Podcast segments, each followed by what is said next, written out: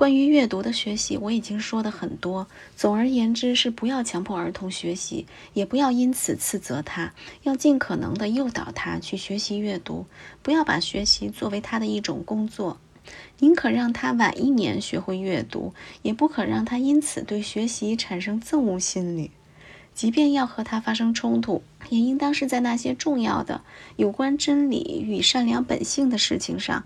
而不应把学习当作任务加在他的身上，应该利用你的技巧，使他的意志变柔顺而服从理智。办法就是教他爱好名誉与赞誉，教他害怕给别人留下坏印象，被人看不起，尤其怕被你和他的母亲看不起。做到了这一点，其余的一切就都好办了。但我认为，如果你打算那样做，就不可在无关紧要的事情上定下许多规则去束缚他，也不可每当他犯了一点小过错，或者犯了一点也许在别人看来是大过失的过错，就去责备他。不过关于这个问题，我也说的够多了。当这些温和的方法使得他逐渐能够阅读时，便应当为他选择一本浅显、有趣而又适合他能力的书，让他在阅读中得到乐趣，从而吸引他，使他能够从读书的辛劳中得到回报。不过，所选的书不应在他的头脑中充塞纯粹无用、华而不实的东西，或者打下邪恶与愚蠢的基础。要达到这个目的，我以为《伊索寓言》是一本最好的读物了。因为《伊索寓言》中的故事既能让儿童得到快乐和满足，也能让成人获得有益的反思。即便这些故事能在他的记忆中保持一生，让他在自己此后的成熟思想和严肃事物中时时回忆起他们，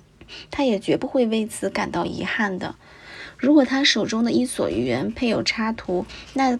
那会让他得到更多的乐趣，更能鼓励他去阅读，使他的知识得到增长。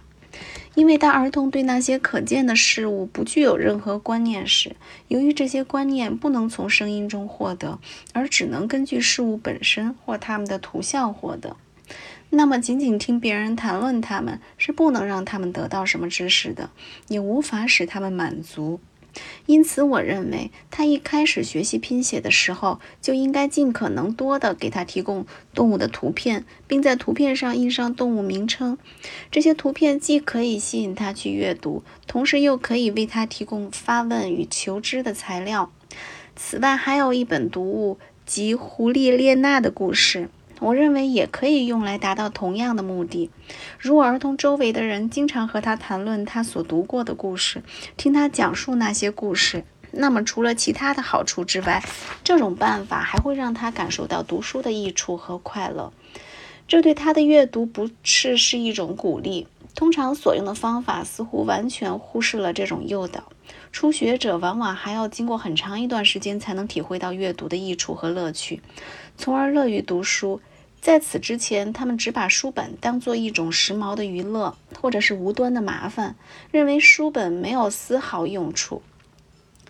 主导文、信徒信条和十诫是儿童必须熟练背诵的。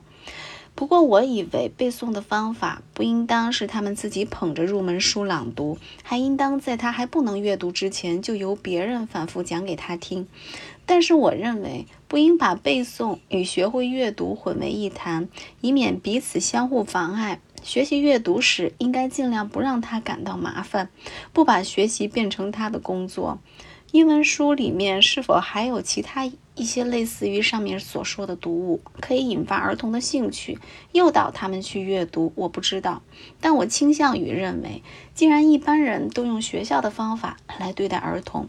只知利用教鞭的威胁去强迫他们学习，却不知利用学习的乐趣来诱导他们学习，那么这类有用的书籍就会像各种各样无聊的书籍一样，是注定要被别人忽视的。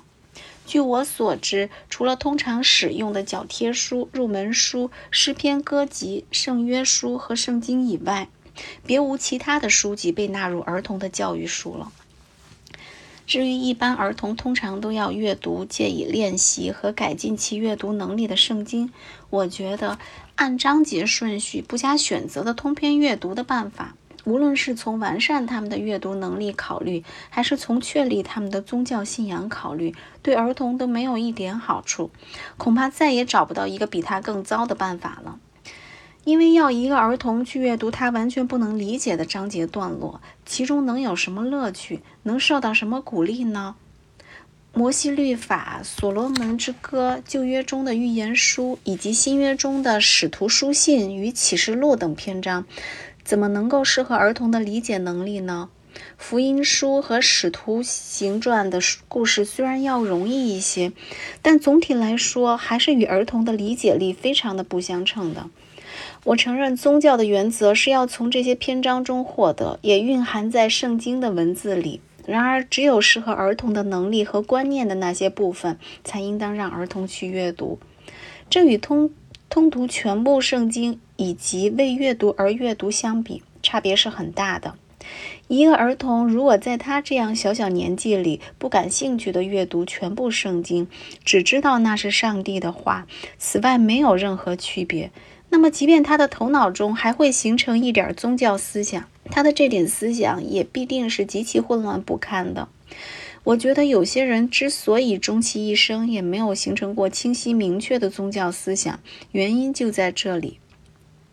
我既然碰到了这个话题，就不妨再多说几句。圣经里有些部分是适合让儿童阅读的，比如约瑟与与其众兄长的故事，大卫与歌利亚的故事，大卫与约拿丹的故事等等。都可以用作教导他的读物，让他通过阅读懂得你愿意别人怎样对你，你就要那样去对待别人之类的道理。还有一些类似的简单明了的道理、道德规则，只要选择得当，也常常可以利用作为阅读和教导的教材。要让儿童经常阅读这些东西，直至烂熟于心。此后，随着他逐渐长大了，到了完全能够理解他们的时候，就应当在适当时机。对他教诲，使之成成为他为人处事的坚定不移的神圣规则。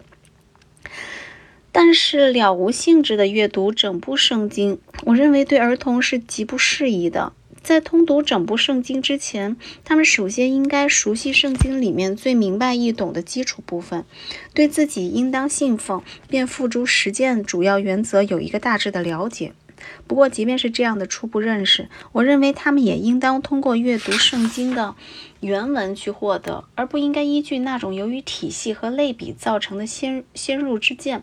因为在这种情况下，他们是容易受制于那种先入之见的。为了避免这种情况，沃辛顿博士编了一本教义问答，里面的回答全部出自圣经原文，这样一个好样本。他的健全表达方式，没有一个基督教徒能够反对，以为是不适合自己的孩子去学习的。儿童一旦能够背诵主导文、使徒信条和十诫之后，就可以根据他的理解力和记忆力，每天或每周让他学习这本书的一个问题。当他把这本教义回答背得滚瓜烂熟。对整本书里的任何问题都能对答如流时，就可以让他学习散布在圣经各个篇章中的其余道德规则了。这样既可以很好的锻炼他的记忆力，又能够让他懂得一生中随时可用的行为准则。